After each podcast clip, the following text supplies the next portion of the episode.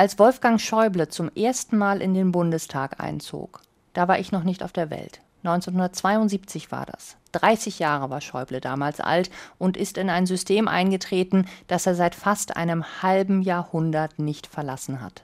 Bei allem Respekt für Wolfgang Schäuble, aber das ist ein grundsätzliches Problem. Denn Abgeordnete verbringen viel ihrer Zeit in einer Welt, die mitunter kaum etwas mit der Lebensrealität vieler Menschen im Land zu tun hat.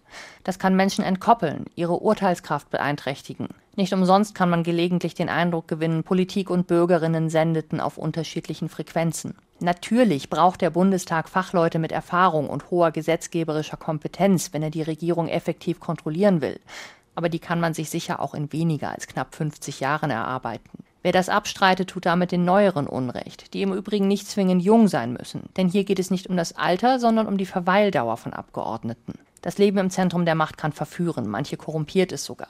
Man sieht sich, man kennt sich, auch die einschlägigen Interessenvertreter, nicht auszuschließen, dass bei manchen mit der Zeit die Grenzen verschwimmen, sie sich etwas zu bequem im System einrichten. Deshalb, warum nicht eine Grenze ziehen und sagen, vier Legislaturperioden, dann ist Schluss.